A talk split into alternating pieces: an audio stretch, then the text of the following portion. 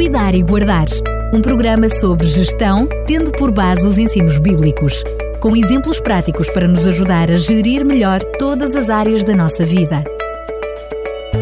Cuidar e Guardar. Volto a estar na companhia de Fernando Ferreira para lhe trazer mais um Cuidar e Guardar. Nesta série que temos estado a falar sobre renovações, ficou combinado que no programa de hoje iríamos falar sobre renovar as nossas forças. Fernando Ferreira, mais uma vez, bem-vindo. Muito obrigado. É um prazer muito grande estar mais uma vez com os nossos ouvintes e falar também neste domínio da renovação. Hoje gostava de contar uma pequena história que ilustra bem o que queremos refletir. A Suíça, no meu parecer de visitante, é um dos países mais encantadores da Europa. As montanhas suíças cobertas de neve na maior parte do ano são encantadoras. Quando andamos por qualquer montanha deste país, encontramos sempre pessoas, algumas com idade avançada, mas bem equipadas, que fazem caminhadas pelos trilhos, normalmente bem assinalados. Como é frequente e normal, um jovem suíço resolveu escalar uma montanha coberta de neve. Embora estivesse bem preparado para a escalada, com roupas, sapatos e outros equipamentos indispensáveis, foi advertido de que em nenhum momento ficasse parado, deveria estar sempre em movimento. Uma paragem para descansar poderia ser fatal. O jovem começou a subida com entusiasmo. Conhecia muito bem o trilho, pois já o tinha percorrido diversas vezes, mas, à medida que ia alcançando maiores alturas, ia diminuindo a passada. O vento gelado soprava intensamente e a neve recém-caída tornava o caminho escorregadio. Ele começou a perceber-se que iria demorar mais tempo para chegar ao cume da montanha do que tinha planificado. Só quando lá chegasse é que poderia dormir num acampamento já ali instalado. O cansaço começou a afetá-lo e o desejo de parar para descansar um pouco parecia irresistível. Mas lembrou-se do aviso dado no início da escalada: parar significa morrer. Muitas pessoas perderam a vida na neve por terem desrespeitado este aviso. Apesar disso, por um instante este montanhista fez uma pausa, refez-se rapidamente e continuou o seu esforço. Enquanto se movia em passo lento, mas firme, notou que havia um vulto já coberto de neve que lhe barrava a passagem. Um animal, pensou ele, e abaixou-se para retirar do caminho. Ao tentar afastá-lo, apercebeu-se que não era um animal, mas era outro montanhista, aproximadamente da sua idade. Tinha-se sentado e adormecido, mas ainda estava vivo. Imediatamente começou a fazer massagens nas mãos e nos pés de seu companheiro. Esfregou-lhe o peito e enquanto massajava, esqueceu completamente o seu cansaço. Algum tempo depois começou a ver eh, sinais de vida no rosto daquele desconhecido. Durante mais duas horas lutou até chegarem a um abrigo onde puderam passar a noite em segurança. Depois de fazer uma fogueira e de servir um caldo quente ao seu companheiro, lembrou-se de que ele também tinha pensado em se sentar para recuperar as forças. Enquanto o rapaz resgatado dormia tranquilamente, o jovem pensava que lhe poderia ter acontecido o mesmo. Agora que ambos estavam salvos do perigo, pensou que ao salvar aquele companheiro desconhecido, salvara a sua própria vida. Experiências idênticas repetem-se incontáveis vezes nas rotinas práticas do dia a dia. Quantas pessoas que fizeram grandes esforços para ajudar alguém acabaram por serem as primeiras beneficiadas? Albert Einstein dizia: chegou o momento de trocar o ideal do sucesso pelo ideal do serviço. Multidões de pessoas bem intencionadas fazem esforços hercúleos para alcançarem o sucesso. O sucesso académico, profissional, familiar, individual, tem levado muitas pessoas a esquecerem-se de si mesmas, das suas famílias e até a passarem por cima dos companheiros de trabalho.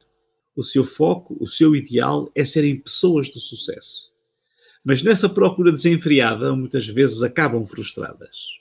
Vale a pena pensar bem no que é essencial: o serviço ou o sucesso. Einstein já tinha chegado à conclusão simples de que o ideal de serviço é mais eficaz que o ideal de sucesso. Será que andam assim tantas pessoas à procura de uma oportunidade para servir? As pessoas talvez estejam cada vez menos interessadas em servir. Mas, curiosamente, parece-nos que é no servir que se descobre o caminho do sucesso. Se aquele montanhista suíço não estivesse disponível para servir o seu companheiro tombado no caminho, talvez ele mesmo não tivesse sobrevivido para desfrutar do sucesso. Só a sua história já é um sucesso.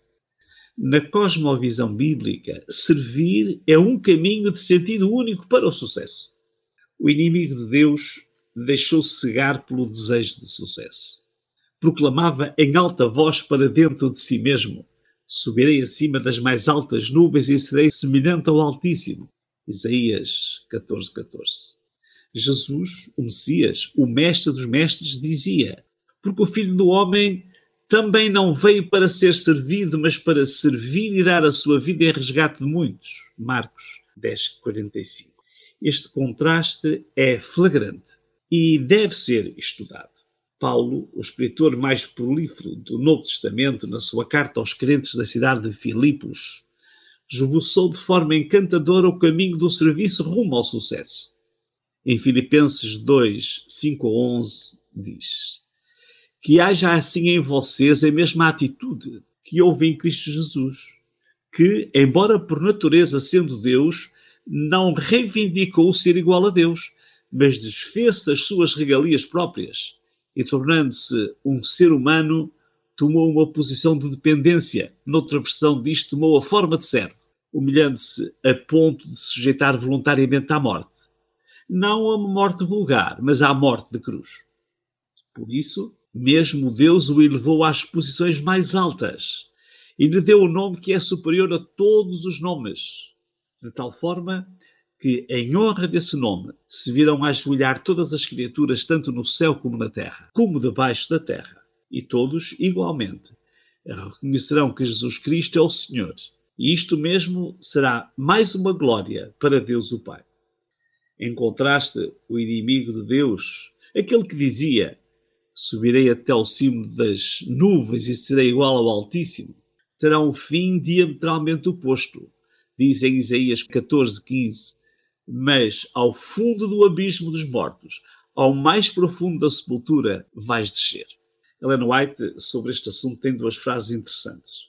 Ela diz: Ao viver para servir os outros, o homem fica ligado a Cristo. Além do serviço, torna-se o vínculo que nos liga a Deus e ao nosso semelhante. Albert Schweitzer, de origem alemã, ele viveu entre 1875 e 1965. Foi Prémio Nobel da Paz em 1952. Teólogo, filósofo, músico, organista e médico missionário, veio morrer no Gabão, em África, com cerca de 90 anos. E ele dizia: Desconheço o meu destino, mas uma coisa sei: só será verdadeiramente feliz aquele que procura a melhor maneira de servir. Anda à procura da felicidade? Ajuda alguém. Pode ajudar alguém que realmente necessite de ajuda. São tantos os que precisam de ser ajudados. Mas também pode ajudar alguém que pensa que não precisa de nada. Esse é o mais necessitado. O melhor meio para renovar as forças e dar sentido à vida é apoiar e servir alguém. Este é o caminho para o sucesso. Isto é, cuidar e guardar. Fernando Ferreira, mais uma vez, muito obrigado.